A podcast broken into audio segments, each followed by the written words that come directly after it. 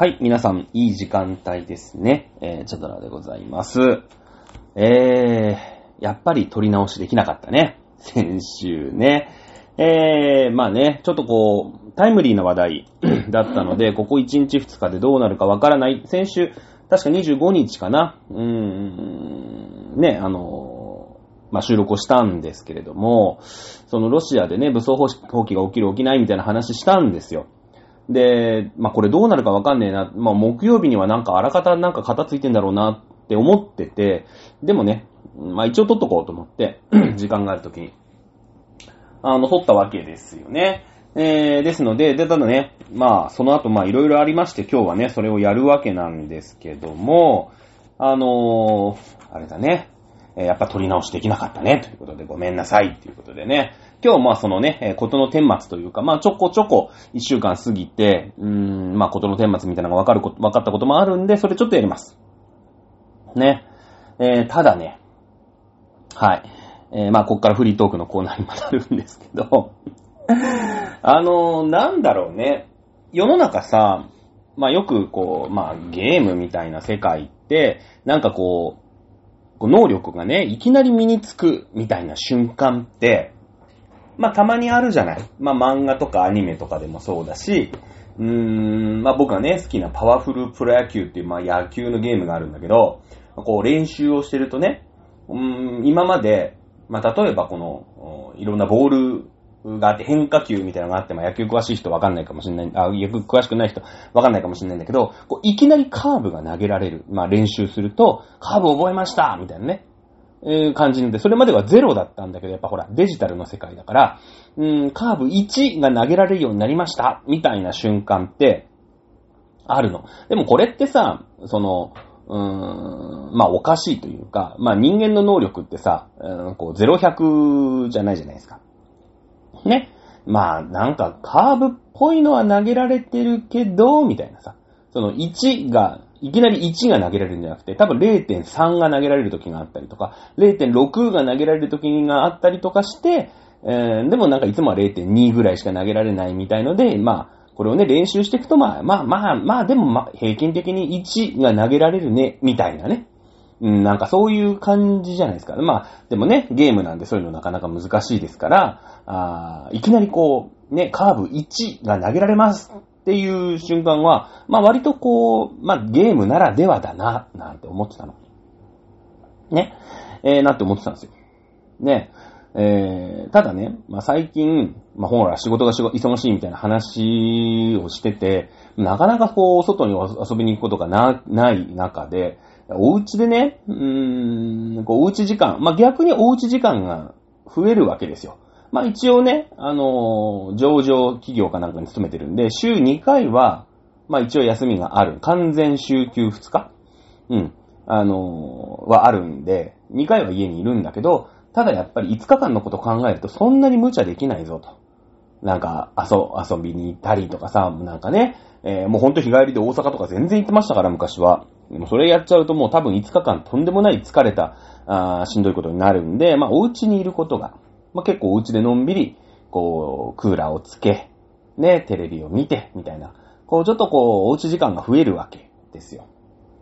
でね、まあ、あの、軟球ってわかるかな？あの、プロ野球の選手が使ってるのは高球って言って、結構か、硬いんですよ。あの、なんか石、石みたいな感じの硬さなのね。で、軟球って言って、そのゴムのボール。うん。で、まあもちろんそんな、そんなにゴムボールじゃないんだけど、まあ、あの、ちょっと柔らかめみたいな。うん。あの、河原っ腹で野球やってる人はほぼ軟球ね。なんか白いさ、縫い目が赤くない普通のただの白いボールが大体軟球なんだけど、軟球をね、買ったんですよ。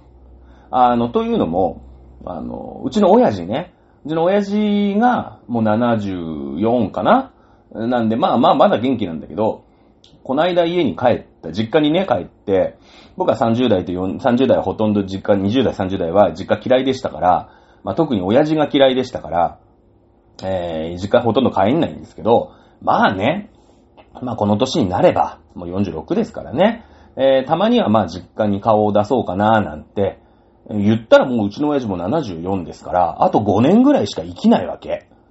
ねその平均的に言えばよ。じゃあうちに、うちの親父が早死にしてくれなんて思ってなくて、ね。あのー、平均寿命が79だから、そもそもね、日本人の男性の平均寿命が79だから、もう、いつ死んだっておかしくないわけよ。ね。あの、まあまあ、ただうちのお袋が、先週も言ったかな、あのー、こう、自然食品とかさ、オーガニックとかさ、そういうのが大好きな人で、結構こう、まあ、出てくるご飯が健康に気を使ったものが割と出てくるんで、まあ、うちの親父は多分平均寿命で長生きするだろうなとは思いますよ。まあ、逆には僕はね、もうカップ麺大好きだし、え、コンビニのお弁当とかも大好きだから、まあ、平均寿命は、までは生きないだろうなと。うん、これはもうなんかさ、雰囲気でね、わかりますよ。話し相手もいないし。別になんか75とか78とかで、一人でね、まあそれやりがいのある生き方をずっとできてるような生き方だったら長生きした方がいいと思いますよ。なんかね。んですけど、もうなんか年金もらって、もう特にね、やることもないし、ただ生きてるって言ったら早く死んじゃえと思いますから、ね、もう73、4ぐらいで死んでいいなと僕は思ってますけれども、えー、まあうちの親父もね、あと、まあまあだから平均寿命で言えばあと5年ぐらいしか生きないわけですから、まあね、まだ調子のいいうちにね、あの、実家にも帰ってね、親孝行、まあ、親不孝分を返すほどの親孝行できないんですけど、親孝行してこうなんて言ってさ、実家帰る。で、そうすると、なんだろうね、いきなりさ、父親がキャッチボールしようぜって言うわけよ。ね？いや、やりましたよ。僕も子供の時野球やってましたから、小学校、中学校とかの時に、えー、うちの親父とね、うーん、キャッチボール。やりました、やりました。割とね、うちの親父も割と投げられる人で、結構速いボール投げて、当時の僕よりも全然速いボール。僕は、あの、野球やってましたけど、球が遅いので有名でしたからね。あのー、中1の時とかね、僕ちっちゃかったんですよ。あの、成長が遅くて。うん。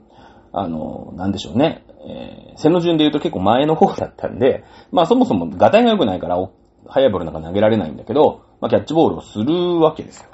で、この間ね、家帰ったら、キャッチボールしようぜって言うから、この46のおじさんと74のおじさん、おじいさんがですよ。まあまあ、でもまあ、ねえ、まあそんなに言うなら、じゃあキャッチボールでもしようかと。ね。いうことで、で、グローブはね、どう一応僕1個は持ってんです、グローブ。野球場に行くときに持ってくのがあるから、グローブは持ってるんですけど、あのー、ね、うちの親父は、のグローブも僕が買うことになるとは思うんですけど、まあ、なんかこう、ボールの感じになれようと思って、軟球を買ったんですよ。で、まあ、でも、とは言っても一人暮らしのね、アパートですから、そんななんかボール投げなんかできるわけないし、まあ僕の子供の頃と違って今さ、公園とかでもなんかボール投げ禁止みたいな感じじゃない。ね、キャッチボールとかしちゃいけないわけよ。まあうちの実家は田舎だから別にいいんだけど、ね、都内とかは絶対無理じゃないですか。だから、まあなんかね、こう、寝っ転がって、ベッドに寝っ転がって、こうボールをこう真上に投げて、それを取るみたいな。うん。えそういうなんか遊びがね、まああるわけよ。こう、ボール投げる感覚みたいなさ。ね、えー、なんかこう、キャッチボールみたいな人がいてね、向こうに投げるっていうのはなかなかできないんで、部屋の中でこう自分でトーンって上に上げて取るみたいな。だけどその投げ方とかもさ、こただただ投げるんじゃなくて、こう、ボールの持ち方とかね、えボールをこう、どう回転させていくか、みたいなのをこう、がん、見ながらやる。で、今ほら、YouTube があるじゃない。で、その YouTube で、元プロ野球選手みたいな人が、子供の頃どういう練習、しかもトップ選手よ。だってほら、トップじゃなかったら、そもそも誰やねんってなるから、誰も見てくんないんだけど、結構トップの選手が、そういう、こういう練習してましたよとかさ、やってくれるわけよ。僕らの頃ってほら、そういうツールがないじゃない。ね。えー、僕たちが子供の頃に、もう引退してた選手が子供の頃どういう風練習してたかとかっていうのを知るすべがないよね。うん。いや、例えばもう王貞治とかさ、ね、長島茂雄とかがどういう、もうそのぐらいのトップ選手よ。ね、レジェンドがどういう練習してたかなんてのは知る、知るもしないわけじゃない。だからまあ一生懸命自分なりにさ、なんか本とか見ながらね、練習するんだけど、今はほら、YouTube があるから、で、ね、当時のトップ選手、ね、えー僕より年上ぐらいのトップ選手がどういう練習してたかみたいなのをもう、みんな言ってくれるんだよ。ああ、そうなんだ、と思って。こういうの俺が子供の頃にあったら、もうちょっと俺、私も野球選手としてね、えー、もうちょっと頑張れたな、なんて思いながら、まあでも46歳のおじさんがさ、ね、えー、そういう、こう、ボールをね、真上にこう投げて、で、回転はどこのボール、どこを、ボールをどういう風に持って、こう、こういう風に投げると、あの、いいよ、みたいなのを言ってくれんだよ。ね。えだから、それをね、こう、ポンポンポンポン上にボールを投げて、ね。じゃあ、カーブ。僕ね、カーブが投げられないんですよ。当時。もう直球、直球っていうんですかね、ストレートは投げられるんですけど、あの、指が短い。背がちっちゃかったですからね。えー指が短いんで、カーブがね、本当に投げられない人だったの。どう練習しても、当時僕も本いっぱい読みましたよ。ね。野球、ベースボールって書いた本をね、読んでこういう風に握って、こういう風にやるんだって。でも本の情報量なんてさ、本当にね、少ないじゃない。YouTube ってその画像だし動画だし、ね。で、と、と、特に当時のトップ選手が教えてくれるわけですから、それを見てね、こう、ボールを、まあ、ただ投げるんじゃなくて、あ、こういう風に持って、こう、親指にね、うん、まあ、ププレッシャーっていうんですかね、親指にこう力を入れて、こう、親指でこう、弾くみたいな、あ、親指で弾く感覚はあんまりなかったなと思って、こう、なんか、手手首をこうひねってね、こう、なんとかカーブ回転をかけようみたいに思ってたんですけど、あ、親指も使うのね、なんて言ってさ、やってた。で、それをそう、こう、寝っ転がりながらね、ポンポンポンポンこう、まあ20球に1球ぐらい多分天井にゴーンってか当たって、あの、僕のね、202号室なんで302号室に住んでる人は、なんかドーンって言ってうるせえなって思ってるとは思うんですけれども、ね、まあまあ、だからそういうご迷惑にならないね、夜中とかやったら怒られますから、まあご迷惑にならない時間とかにこう、ポンポンポンポンやってた。そしたらさ、多分ね、俺カーブ投げられるようになったね。46歳で。だからその、なんかやっぱあるんだね。その、おかしい、さっきも言ったんだけど、おかしいなと思ってたのが、その、いきなりカーブ1が投げられるっていうのは、あるんだけど、でも、あるなんかコツを、こう、獲得すると、いきなり、だから0.1とか0.2は今までも多分投げられてたんだけど、それが0.7とか0.8に行っていくことはないんですよ。なんかその、徐々にできるようになる0.1だったのが0.2になり、0.3になりっていうんじゃないんですよ。なんかそのコツみたいな、こう、肝の肝のコツの部分って、こう、何にしようあってね。きっと。で、それを、なんか普通の人は0.1とかなんだよ。頑張っても。努力でいけるのは0.1とか0.2ぐらいなんだよ。だけど、そのなんかコツを知ると、それがいきなり1になると。いうのがね、分かったんだよね。うん。だ、その多分、いろんなコツがあると思うの、すべてのことに対して。例えば野球だったら、まあ、ボールを取るとか、投げるとか、打つとか。ね。えーで、まあまあまあ、サッカーだったらボールを蹴るとか。別に球技だけじゃなくてさ、仕事とかでも、なんかこう、コツっていうのがきっとあってね。あるんだよ。うん。で、それがば、なんかレベル1、レベル2って、こう、急にポンって、レベルが上がるもんなんだなって。いう風にね、思ったね。うん。あのー早くキャッチボールしたいっすよ。ね、父ちゃんと。カーブ投げてみたいもんだって。ね、カーブ投げられるんだ、とさ。はい、ということでね、えーカーブ1を取得した 話でしたけれども、皆さんね、そんな、そんな瞬間ってあるのかな？ない、ないのかな？あのーね、その、私はほら、例えばスーパーマーケットで働いてるんで、例えば、焼きそばを、まるちゃんの焼きそばを上手に売り場に陳列するコツはある。あるある。これね、素人がやると、まあ、まるちゃんの焼きそばって、こう、袋に入ってるじゃない巾着袋に入ってるじゃないですか。巾着というか。ね。だから、こう、四角のものを積むんじゃないんで、下手な人がね、積むとね、多分5、6段ぐらいで、あの、崩れてきちゃうんですよ。上手に積まないと。うん。あのーこれはだから本部の人とかが、こう、店にね、応援だとか言ってさ、なんか、なんかやることありますかとかで、あ、じゃあ焼きそば積んどいてって言っても、こう、下手くそだから、すぐなんかこう崩れてきちゃったりとか、お客さんが今度やっぱりなんか日付を見たくて下から撮ったりするじゃない。ね。そうすると本当にもう、売り場でな大なだれが起きたりとかはするのよ。うん。だけど、まあ僕はね、もう二十何年ね、えー、お店に出てますから、僕はね、多分ね、8段9段ぐらいやったら、平気で詰めるね。そのコツがやっぱあるんですよ。まあ、簡単なの。コツって簡単なんですよ。ね、その焼きそばのコツっていうのは、その、耳、耳って言うんだけど、その巾着になっている、その巾着の閉じてる部分を、こう、内側に折りたたむっていうね。うん、ただそれだけなの。そうすると、こう、なんか四角に近づくから、こう積んでもね、こう安定して倒れないみたいな。これ簡単でしょ？別になんてことはないじゃん。その、やること自体は。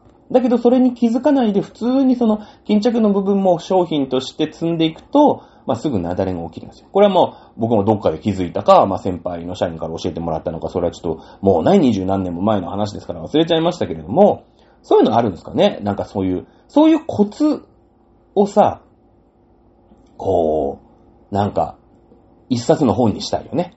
うん。まあ、YouTube が今それの代わりになってるのかな結構そのさ、うーん、ハウツー的な YouTube って今すごいあって、しかもその道のトッププロが言ってくれるじゃない。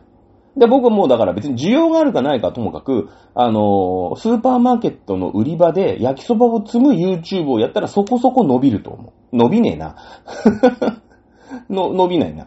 でもさ、私もよく見るんだけど、例えば、お風呂場の鏡の水垢を落とすことに関しては、やっぱそういう引っ越した後の掃除業者さんとかさ、そういうハウスクリーニング屋さんみたいな人、ね、もうトッププロ、まあトップなのかどうか知らない私も、うん、詳しくないから、でもまあ YouTube やってね、自分の、うん、技術をこう、まあ世にひれ、ひれ、ひらかすぐらいですから、まあそこの、そこそこの技術のある人、まあ、あとは、その、なんていうの、業者が使うような変な洗剤とかじゃなくて、こう家でもできますよみたいなのを知ってる人だよね。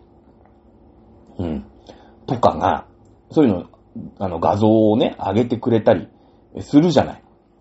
だからその、コツを知ることって、なんかその、技術、なんかその、いろんな技能をね、うーん、こう取得するのに、すごい大事なことなんだなと思って。だからその独学をしてもちろんそのコツをね、自分で掴み取るっていうことも、まあそれは当然大事だと思うんだけど、その、まあどうでもいい。だって俺は、例えばね、鏡の曇りは取りたいなと思ってるけど、その、ハウスクリーニングのプロになる、第一線人の級のプロになるつもりはあんまり今んとこないじゃない？知らないよ？あと2、2週間後ぐらいに、あの、うちの部署でね、えー、ハウスクリーニング部署を立ち上げたからお前やってくれって言われたら僕はハウスクリーニングのプロになるべくして頑張んなきゃいけないんだけど、あの、まあまあまあ、ちょっとね、これもさもありなんで実は、ちょっと話取れるんだけど、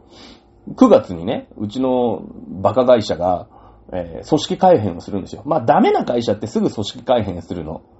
で、うちの会社ってほんとダメな会社の典型ですぐ組織改編するんだけど、あの、9月から僕の部署が、その組織改編の図に載ってないっていうね。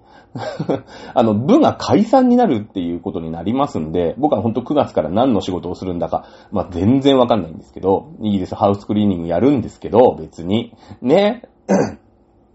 まあまあ、一応今んとこそういうつもりはないじゃないですか。だからそのコツってね、そのコツをいっぱいいっぱいいっぱい詰め込んだ本を作ったら売れるんじゃないかなってね、思ってます。本じゃなくても売れるのかな？媒体は何がいいんだろうね？なんかそういう、なんかツイッターじゃないや、えっ、ー、と、LINE のノートとかさ、そういうのを、そういうのを販売する人になりたい。ね。あの、で、自分がそんな、そんな技術が一個一個あるわけじゃないから、そういうプロたちに、えー、片っ端からインタビューをして、そういうコツだけを、ね、エッセンシャルのエッセンシャルを集めた、えー、YouTube チャンネルになりたい。ね。はい。ということをなんか、思いました。ね。えー、まあまあ、ただただ僕はカーブが投げられるようになったっていうだけなんですけどね。まあ相変わらずね、えー仕事は本当にしんどくなって、しかも9月に部署がなくなるもんですから、9月までにね、なんかその、誰が引き継いでもいいようにマニュアルを作れみたいな。いやいやいや、もうそのさ、マニュアル作れるぐらいだったらもう作って他の人に渡してるんですけど、僕の頭の中だけでやってるし、なんならね、お前一人でやれよ、誰も手伝わないからなっていう部署に僕は生かされてるわけですから、そんなね、なんかマニュアルを急遽作りなさいとかね、そんなのはね、無理ですって今ね、あの会社と喧嘩をし始めてるっていう感じですよね。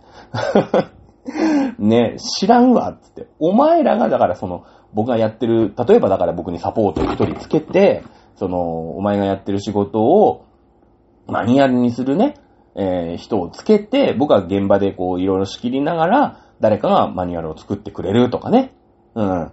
うん、とかだったらいいんですけど、もう現場やりながらだから、で、それでね、今やってるの、実際やる、僕がやってるわけですから、それやりながら、なんかマニュアルを作って、いつでも引き継げるようにとかってね、えー無理難題を今ね、言われててね、ほあの、本当にね、えーほとほと切れそうになってますけどもね、あの、7月、8月、6月、7月、8月はね、残業ひどいことになりそうだね。多分30時間とか40時間とか当たり前に行くんじゃないかな。わかんないけど。ね、1日2時間だと、ね、月20時間ぐらい働いて、20日ぐらい働いてるわけですから、多分、40時間とか50時間とかじゃないですか。ね、何時間までいいんでしたっけ？なんか、よくわかんないんですけど。ね、そんな感じで。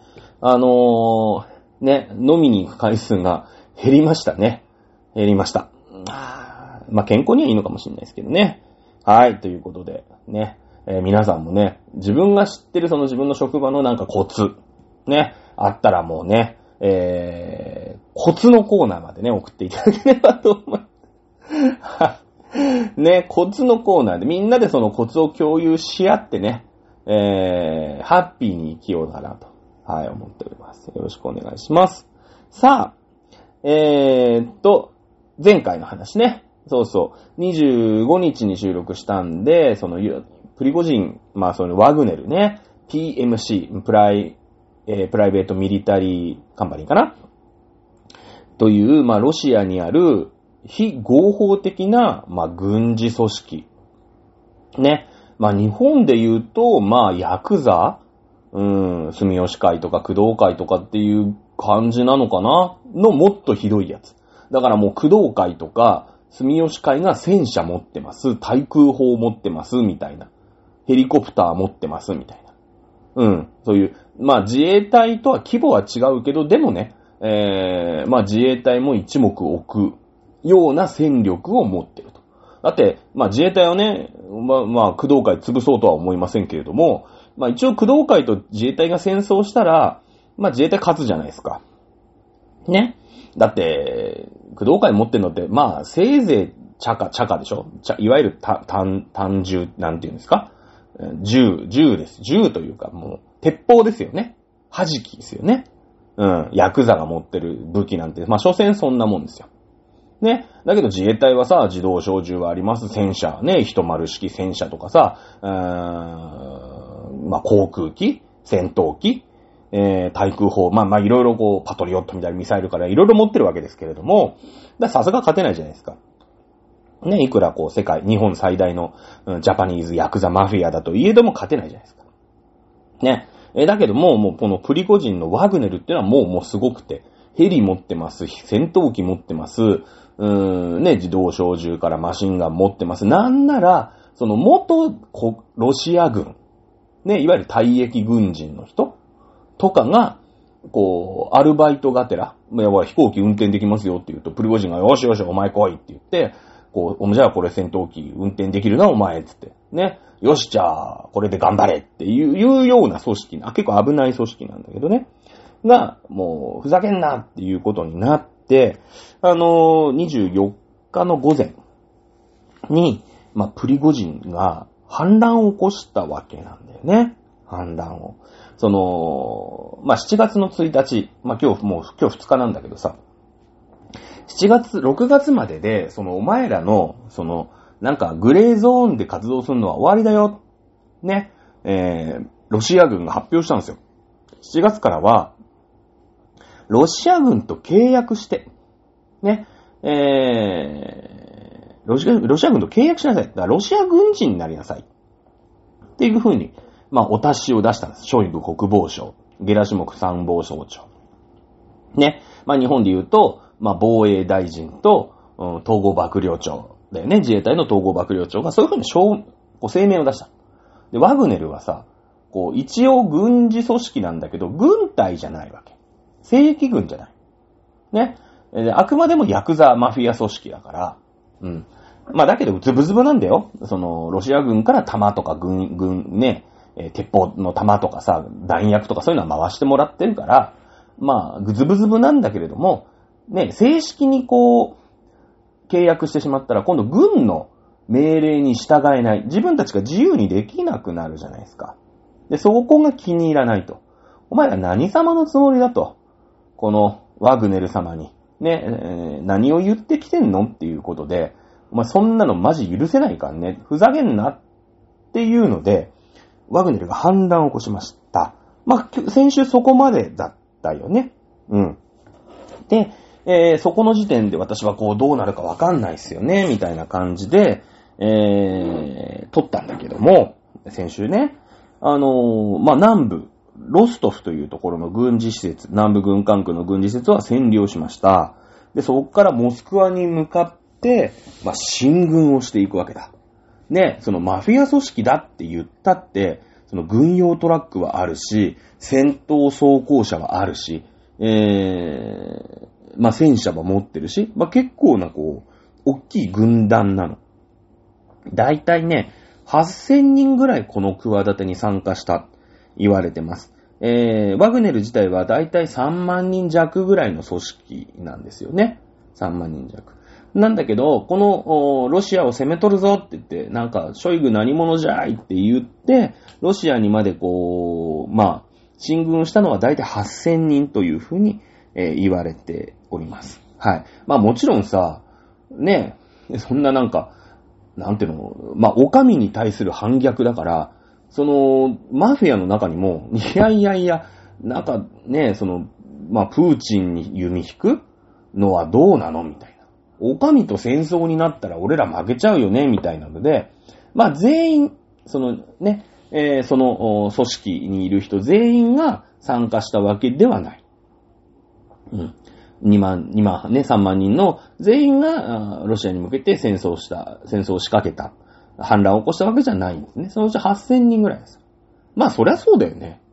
うん。いきなりさ、それはうちのね、その、工藤会でも住吉会でもいいんだけど、うちの組長が、お上と戦争するぞ、つって。今からね、えー、警察庁ですか？警視庁ですか？自衛隊本部、どこでもいいんですけども、うん、そこにね、ちょっと乗り込むぞってなった時に、いやいやいやいや、待ってくれと。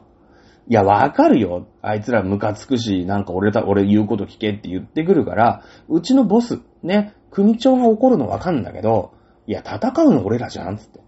いや、ね、警視庁とドンパチやったらさすがに負けますぜって。思うよね。なので、本当にその、従った人たちが8000人。で、2万人はまあ、なんかこう、様子見？うん、なんですよ。様子見。ね、ぐらいだったの。うん。で、えー、結果どうなったかっていうと、えー、まあ、結構ね、モスクワまで、モスクワまであと200キロぐらいのところまで、進軍は止まらなかったんですね。200キロって言ったらね、そうね、東京をまあ目標とすると、静岡よりちょっと先かな。浜松まで行かないんじゃないかなと思います。多分。うん。えー、ぐらいの土地というか、あの、ところまでは攻められたらしいよ。うん。結構、結構そ、そこそこだよね。そこそこだよね。はい。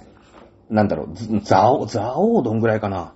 ね、200キロ。そのぐらいのところまでは進軍して、そこでね、突如、こう、あのー、なんていうんですか？えー、進軍の、まあ、モスクワに行こうとするんだけど、それで、えー、回、左向け左みたいにして、急にこう、方向転換を、まあ、したんですよ。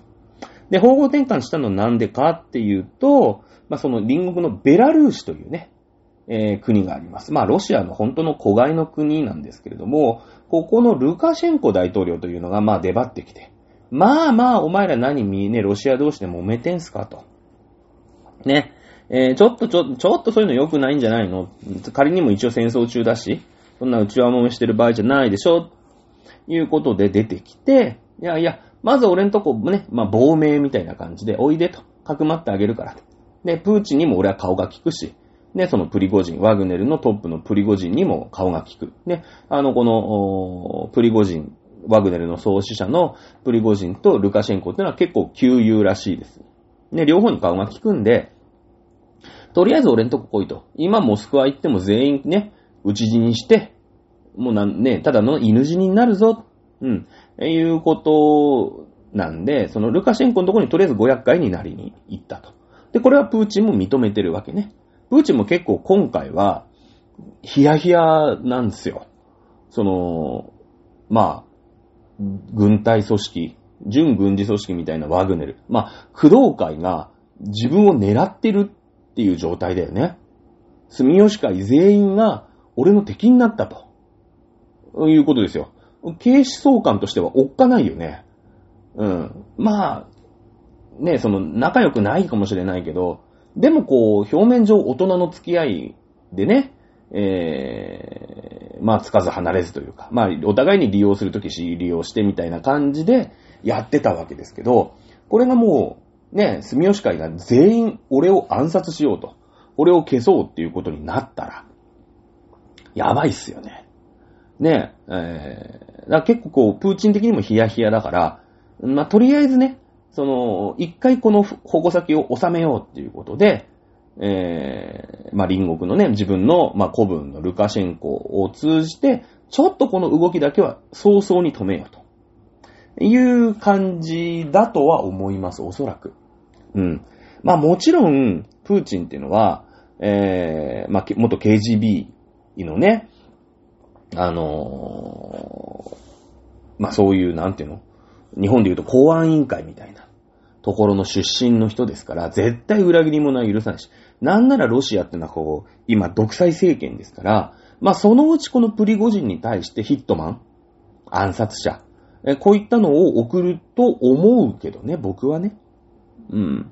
まあなん、な、その、しかもその、かくまってるのが、まあ、ベラルーシっていう自分の、まあ古文みたいな、ね、えー、国ですから、まあ、ね、ルカシェンコに命じて、おい、ちょっと、あの、プリゴジンの首取ってこいって言ったら、まあ、プーチンは、ルカシェンコはこう、きっと、ね、自分の命令を着実に、えー、こう、なんていうんですか、えー、遂行して、プリゴジンの首取ってくれる。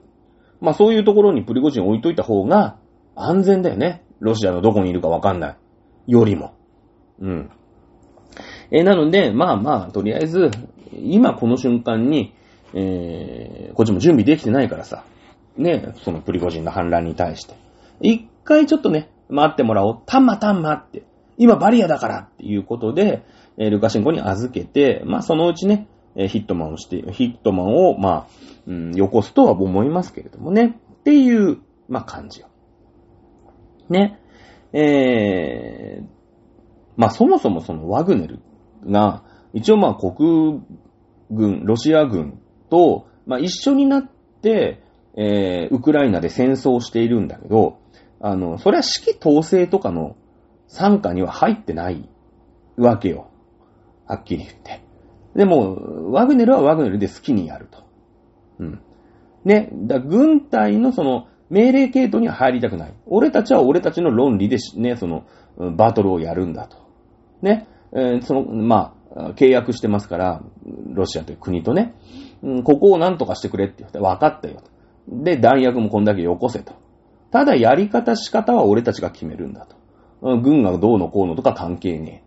っていう、まあ、そういう組織だからね。正規軍とはまあ、とにかく仲が悪いわけ。うん。ね。まあ、じゃあなんで戦争してんのっていう、そのモチベって、まずはプリゴジンの個人的名声を上げる。ロシアマフィアとしての名を上げる。ね、そんな軍隊も一目置くような、まあ、そういう装備、えー、を持っている。っていうことで、まあ何、何やらかすかわかんねえぞってあいつらの影響力って高いじゃないですか。ね。で、もう一個はお金だよね。で、このプリコジンっていうのはもともと囚人で、その囚人組織、囚人ってのはどんな奴がいて、まあ、どういう風にやったらその囚人って自分の仲間になるかみたいなすごいはっきり分かってて、あのー、結構囚人でスカウトしたりするんですよ、この、うん、ワグネルの兵隊を。お前ら、このままだったら絶対出れない、ね、あの、刑務所から出れないんだけど、俺と一緒に戦えと。そして勝ったら、で、戦争が終わったら、もう無罪放免だと。出してやるって言ったら、もう、ね、やっぱり凶悪なやつとかですもう出れないようなやついるじゃないですか。で、そういうやつでやっぱ腕っぷしとかさ、体に自信があるやつは、ワンチャンこれ、あるぞと。ね、えー、いうことで、あのー、外出たいですからね。えー、釈放してやるぞみたいなのに、こう引っ張られて、えー、そのモチベで戦争、まあ、この PMC に参加してるっていう人も、まあ、いるんですよ。うん。ね、結構無法地帯なんです、ロシアってはっきり言って。で、まあ、結果、うん、プリゴジンは、まあ、そのね、えー、仲介があって、ベラルーシに出国をしました。ここで一応、まあ、一日、たった一日で、その、プリゴジン、まあ、ワグネルの反乱というのは、一応の終結を見たわけですね。今回のその動きというところでは。で、えー、実際、えー、ベラルーシに、まあ、出国する。まあ、8000人は出国するよね。だって8000人は一緒になってさ、進軍してたんだから。で、このワグネルのさっき2万、3万人いるって言ったんだけど、実際、えー、ロシ、えー、と、ウクライナに向けて動いてたのは8000人で、まあ、他の2万人がいるわけだよね。で、他の2万人には、まあ、ロシアとしては選択肢を3つ。1個はこのプリゴジン、まあ、動いてたこの8000に合流をして、えー、ベラルーシに行きなさいよと。ロシアの国内の活動は認めませんよと。1。2。えー、ロシア軍に合流しなさい。もともと7月1日から、ワグネルの戦闘員はすべて、えー、ロシア国防軍と契約を結びなさいよ。ね、ロシア国防軍の軍人になりなさいよ。まあ、つまり、ショイグ国防省とか、国防大臣とか、ゲラシモフ参謀総長の言うことをちゃんと聞く軍隊として組織しますよ。いうことですよね。いや、もちろんね、その完全に独立したような、ああ、独立というか独立がないね。本当にこう、今ある組織に、こう、編入するような形ではないと思います。その、ワグネルっていうね、えー、こうちょっと特殊な部隊、ワグネル部隊という形で編入になるとは思いますよ。もともとならず者ですからね。えー、だと思いますけども、まあロシア軍に合流するっていうのが2番目。3番目は、もう、ね、その PMC っていうのは、あのー、会社ですから。はい。えー、もう、やめて、家に帰りなさいと。ね。そのワグネルを退職する。いう、うことですよね。はい。これが、三つロシアが選択を、まあ、与えたことですよ。うん。なんですけれども、うーん、よく考えてね、皆さんがワグネルの、まあ、兵隊、コッパの兵隊だったら、まあ、どうするかっていう話だよね。うん。あの、まあ、プーチンってどういう人間か。しかも独裁国家の、まあ、大統領ですから、まあ、どういうことかってのは、まあ、皆さん、私でも容易に想像が、まあ、つくわけですよね。うん。まあ、まず、ロシア兵になると。ロシア軍の言うように、えー、ロシア軍と、まあ、契約をする。まあ、ロシア兵になるという選択肢ありますよね。ロシアの、まあ、一、特別組織、ね、えー、になると。そしたら、まあ皆さんが逆にプーチンだったらどうするかっていう話ですよ。ね、自分にこう弓引いてきた、うーん、まあ民間軍事会社、まあ工藤会、マフィアの一員ですよね。えー、だったら、もういいよ。あいつらめんどくせえから、一番、こう負ける確率の高い、えー、一番砲撃を受ける確率の高い弾よけ部隊として前線に行かせますよね。うん。で、戦って変わってくれりゃめっけもんだし、死んだって、どうせワグネルだし、めんどっちいし、自分の言うことも大して聞きゃしないし。ね。死んでくれれば御の字だな。で、ロシア兵ですから、もう自分が命令ができますから、はい、あそこの地雷原、ね、突っ込んでこいね、そういう風に生かされるだけじゃないですか。はい。3、丸3番、家に帰る。ね、ワグネルを退職して、えー、家に帰ると。プータローとして、まあ、無職とかやり直すと。ね。えー、まあ、別に地元でパン屋やるでもいいし、もう一回再就職するでもいいし、ね。いいわけですよ。はい、この選択肢もなんか、まあ、考えられなくもないですけど、だってロシアの国民ですよ。ねえ、ロシア今徴兵やってるわけでしょ？同じですよね。今度そしたら、ロシアのこの元ワグネルだった。まあ、そんなのは当然抑えてますよ。住民票から何からあるわけですからね。うん。そうすれば、もう無理やり徴兵されて、はい、玉よけ部隊として、前線のね、そののっぱらの地雷原かなんか、はい、突撃してこいって、まあ言われるだけですよね。うん。ないしは、まあ別に徴兵なんかそんなめんどくさいことする必要もないですよ。ね。暗殺される。ヒットマンが送られてくる。うん、それから、まあ何かにつけて逮捕される。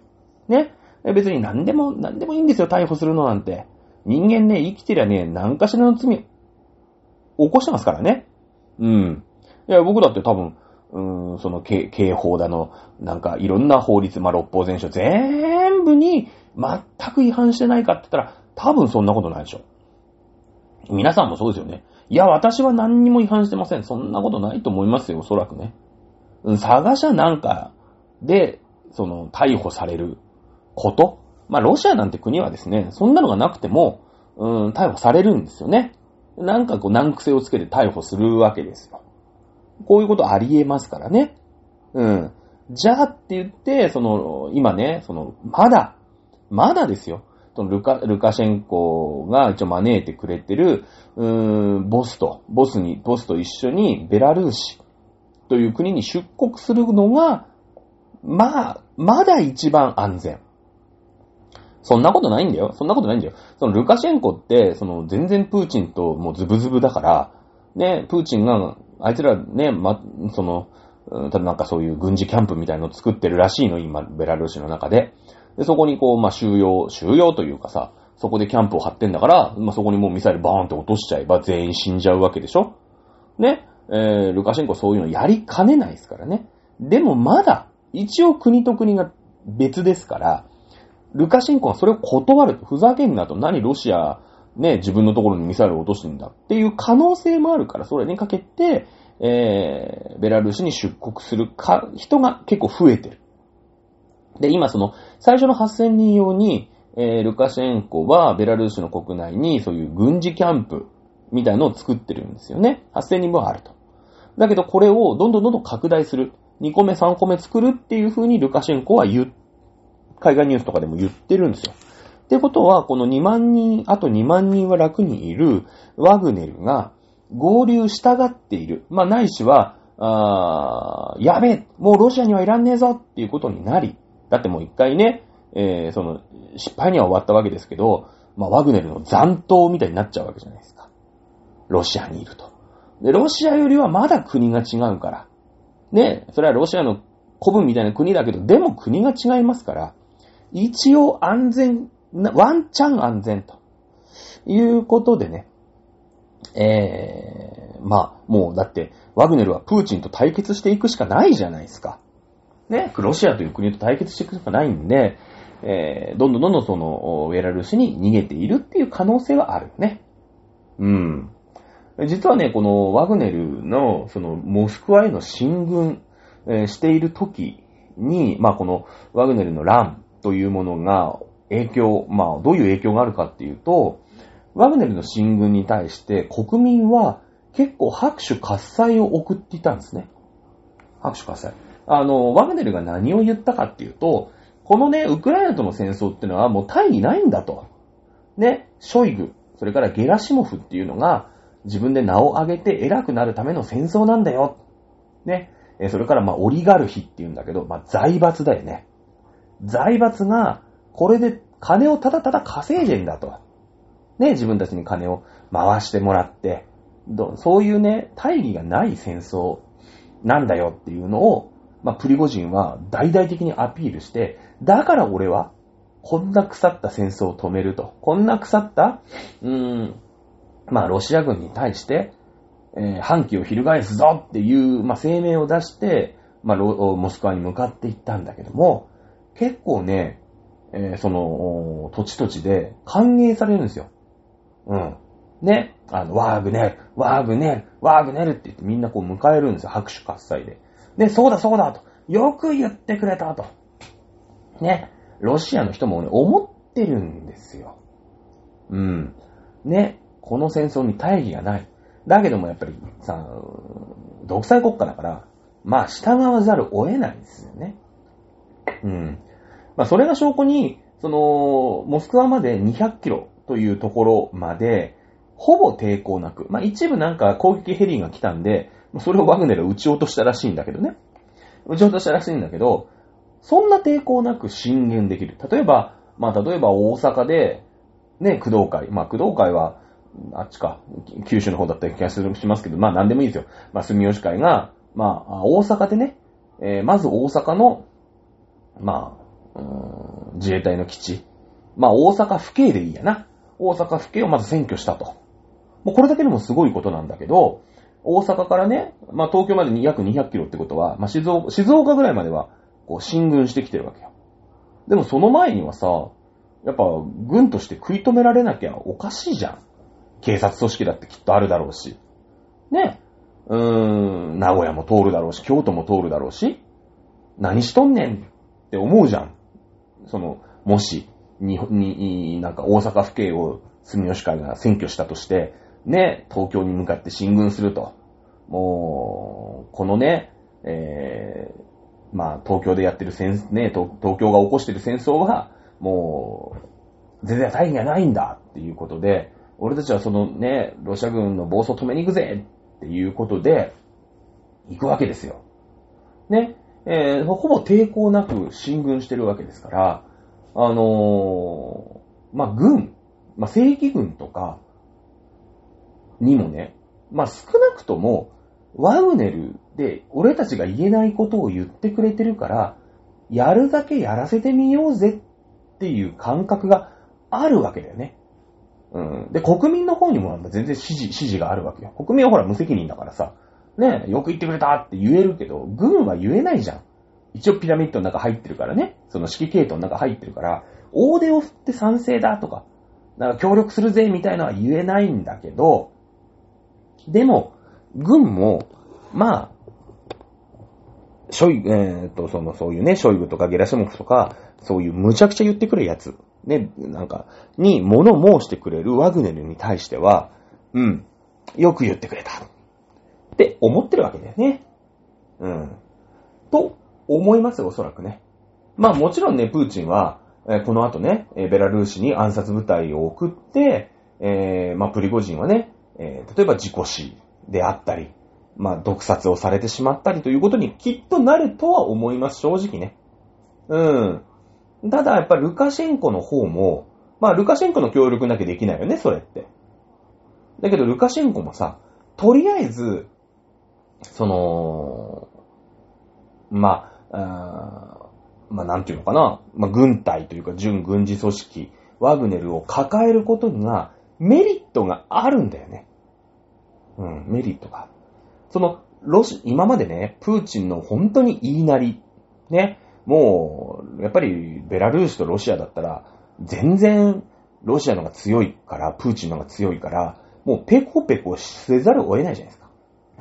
だけどこれで、その自分のお命を狙った、まあ、プーチンの命を狙った、うーん、ワグネル、まあ、プリゴジンを、俺らがもうかくま、俺らの、俺の口利きでかくまったんだぞっていうことで、ロシアに対して、まあ、貸しを作ることができますよね。ロシアに対する、まあ、カードを持つことができる。うん。ね。えー、だって、プーチンは今度ルカシェンコ、まあ、何か、ね、その、プリゴジン殺したいって思ってても、やっぱ、とりあえず顔潰すわけにいかないですから、自分の命を一瞬でも守ってくれたのがルカシェンコだからね、ルカシェンコにお願いしなきゃいけないんですよ。で、そうするとルカシェンコも、いやいや、じゃあ、その今ね、かくまってるプリゴジンを、まあまあ自己死でも薬物死でもなんとかするから、じゃあどうしてくれるの？お前って言えるじゃないですか。ね。ロシアに対するカードを持つことに、大きなカードを持つことになるんで、これってでも、もう、プリゴジン殺してしまったりとか、えー、ワグネルの兵隊部隊、8000人のその軍事施設みたいなのを攻撃してゼロにしてしまったら全くないですよね。今まで通り、もうプーチンにペコペコせざるを得ない状態。うん。なんで、ルカシェンコはやっぱり生きてるプリゴジンを抱えていることがメリットなんですよ。イコール、プリゴジンは生きながらえてることが、あルカシェンコ、まあ、ベラルーシのプラスになりますから、まあ、そんなに簡単には殺せない。もうプーチンは腹渡に繰り返ってますから、とりあえず自分の、まあ、命の危険、今回かわしたわけですから、もうぶっ殺せって思ってるとは思いますよね。はい。ルカシェンコ、ルカシェンコの気持ちになればそうだよね。あと自分の、に恩を売って、その軍事力、ね、そのプリゴジンという、ワグネルという軍事力を持つことができるよね。うん。で、その、まあ、ワグネルには感謝されてるわけですよ。まあ、このままね、モスクワに行って犬死にするんだったら、俺んとこおいでって言ってくれた。まあ、恩人だよね。恩人。しかも、ロシア軍の情報を持ってるよね。うん。もう結構な軍の情報を持ってるじゃないですか。ね。これゲットできますよ。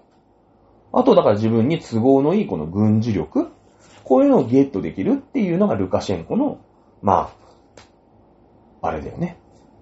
その、ワグネルを抱えたメリット。うん。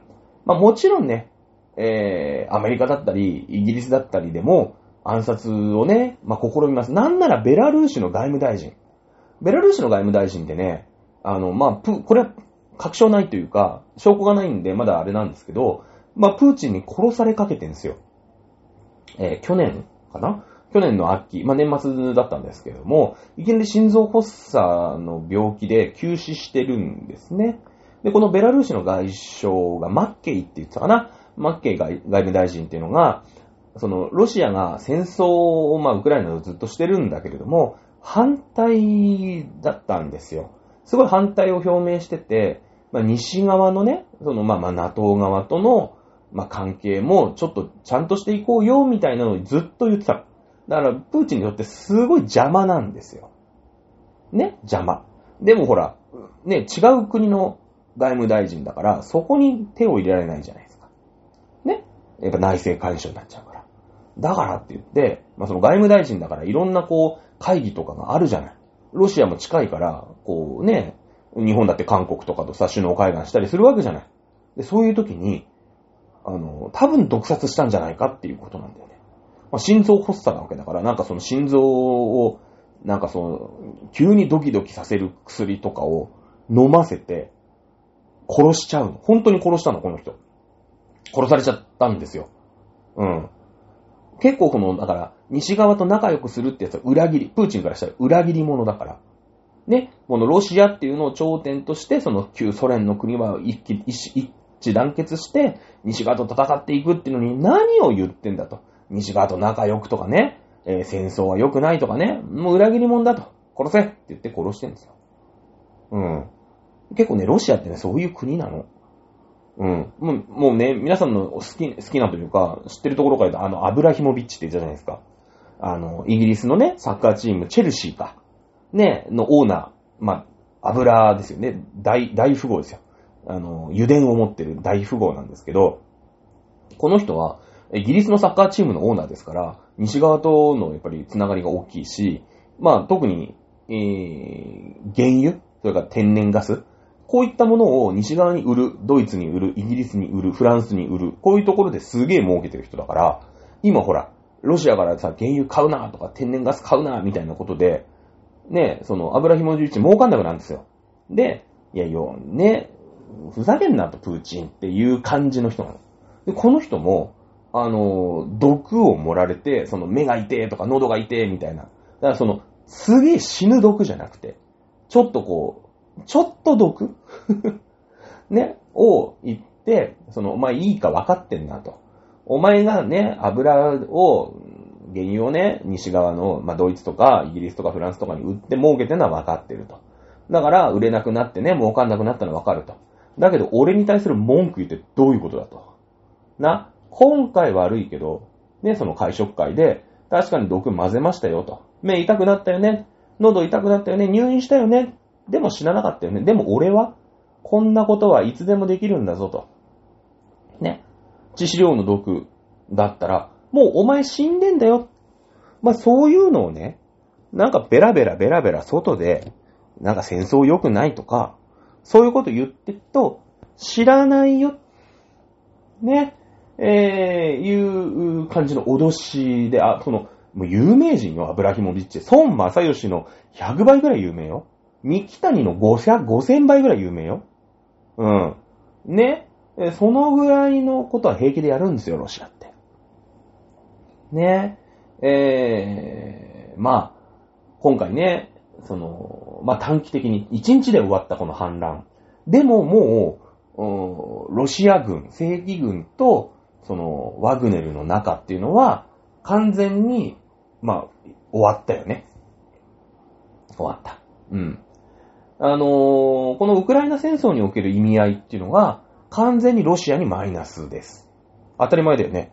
だって今ワグネル、昔はワグネルはさ、そのロシア軍のその指揮統制には入ってないんだけど、ウクライナを攻撃したわけでしょだけど今後、ワグネルがウクライナ軍を攻撃するってことはないよね。だって、ね、その、ロシア軍に対して反乱を起こしてるわけですから、そんな奴と一緒にできないじゃないですか。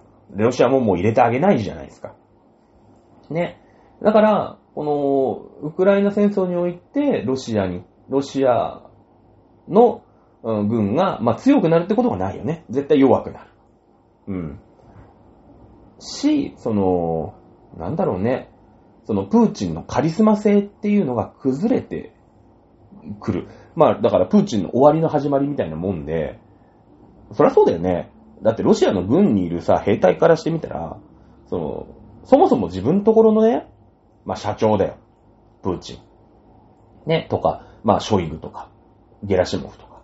まあ、自分のところの社長ね、うん、軍が会社とすれば、が、その、いわゆるアウトソーシングの外注業者、ね、プリゴジンだよね、の社長に裏切られて、命まで狙われてるわけじゃん。え、どうなっちゃうのと。うちの会社。ね、ロシア軍。大丈夫かよ、うちの社長って。ね、ちゃんとせえよって思うじゃないですか。まあね、9月で自分の部署がなくなる僕に言われたくないと思いますけれども、あの、仕事どころじゃないですよね、そんな状態って。ね、うちの、まあ僕の、僕以外、僕のね、仕事以外のことをしてる人たちもね、今ね、仕事どころじゃないですよ。だって部がなくなっちゃうんだもん。ね、みんななんか、モチベめちゃめちゃ下がってますよね。僕はね、モチベ下がる感じでもないんだけど、別になんか、明日からこれやれって言われたら全力でこれやればいいなっていうタイプだから、あんま仕事に対して執着がないんで、えー、モチベ下がるような余裕もないんだけどね、今ね。ね。えー、いうことですよね。だから今後そのルカシェンコが、ワグネルというのを抱えたカードをどういう風に切っていくのか。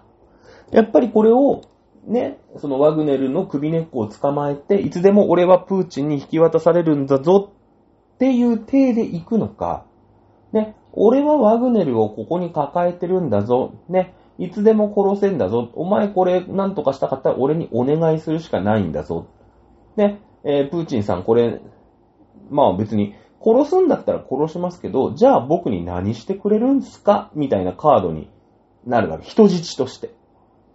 うん。でも人質って生きなかったら意味ないんですよ。人質殺しちゃったら、それは殺すぞ、殺すぞっていうところでの交渉のね、えー、あれになりますけど、実際殺しちゃったらもうさ、意味ないじゃん。もう、もう、もう、なんか爆弾がボーンって飛んできて、とか、なんかトラックとかがドーンって突っ込んできて終わりですよ。だからこのルカシェンコが今後、ベラルーシの大統領ルカシェンコがワグネル、プリゴジンを抱えてどうしていくのか。うん。え、これにやっぱ世界は注目するべきだし、我々も注目をしていくべきでしょうね、おそらくね。うん。だから、その、プーチンもね、自分側に命が狙われてる軍隊、自分には命を狙う軍隊が、あと200キロのところまで来てるときに、まあ、助けてくれたわけよ。で、その、ワグネルを、ルベラルーシに逃がすよ。で、ベラルーシで抱えるよってことは、プーチンも、もうお墨付きを与えてるんだよね。ほっと一安心だよ。そんなのがロシアにいたらさ、大変だからね。うん。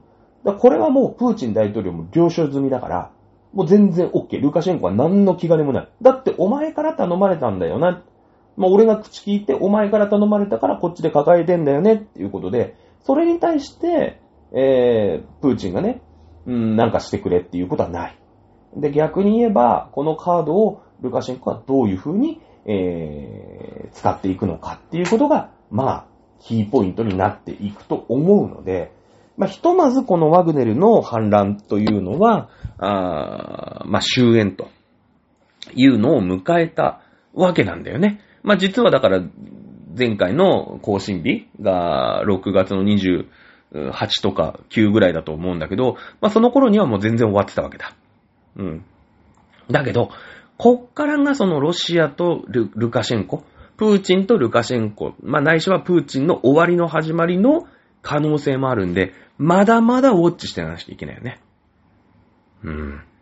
というところで、えー、今回はね、その前回本当は取り直しをしなきゃいけなかった。ここまで取り直しをするべきだったんだけれども、ちょっとね、時間も余裕もなかったんで、今週ね、えー、もうちょっとこう情報が出てきた段階で撮ってます。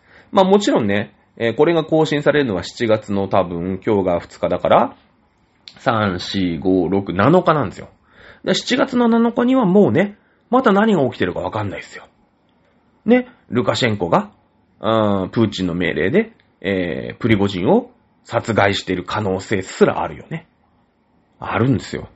ね、です、ですから、まあ、またね、えー、お蔵入りになる可能性はありますけれども、まあ、皆さん、ここちょっと大事なところなんでね、このロシア情勢しっかり、え、ウォッチしていきましょう。ということで、え、今週は以上です。じゃあね、え、来週は、うん、今ね、そのウクライナとかロシアとかベラルーシとか、あの辺のこと、結構私たちにとって、まあよそごとですよね。これが日本、うん、とか、中国とか、台湾とか、っていうとこにどう影響するのかっていうのはね、えー、もうちょっと、紐解いていければなと思ってます。まあ大きな動きがなければね。